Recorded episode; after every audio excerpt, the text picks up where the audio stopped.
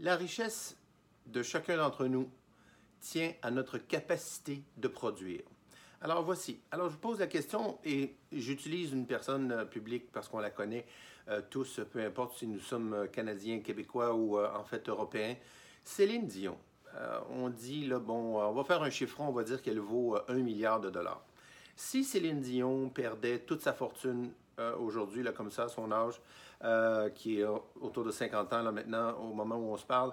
Alors, si elle perdait toute sa fortune, selon vous, est-ce qu'elle serait capable de euh, la, la, retrouver d'une certaine façon? Là, c'est ça vraiment le meilleur mot. vous allez me dire probablement que c'est oui.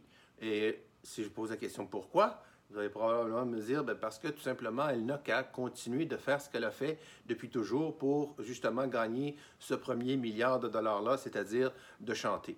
Alors, si on pose la question à quelqu'un qui a, euh, disons, une fortune évaluée à même chose, un milliard de dollars, mais c'est en, euh, en tableau, euh, en, en, fait en trucs matériels, des sculptures, quoi que ce soit, des choses, des choses, choses qui font partie de leur, euh, de leur patrimoine et que ça euh, est perdu, volé ou quoi que ce soit, est-ce que cette personne-là est capable de retrouver cette fortune-là évaluée, encore une fois, à un milliard de dollars, mais qui était sous forme euh, matérielle, c'est-à-dire d'œuvres d'art, etc.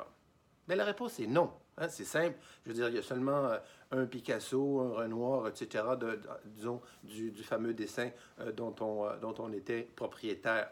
Donc, ce qui veut dire, c'est qu'en bout de ligne, peu importe qui on est, peu importe ce que l'on fait, notre vraie richesse tient à notre capacité de produire. Et produire quoi? Produire un service, un service qui donne de la valeur, qui ajoute de la valeur, qui rend de la valeur.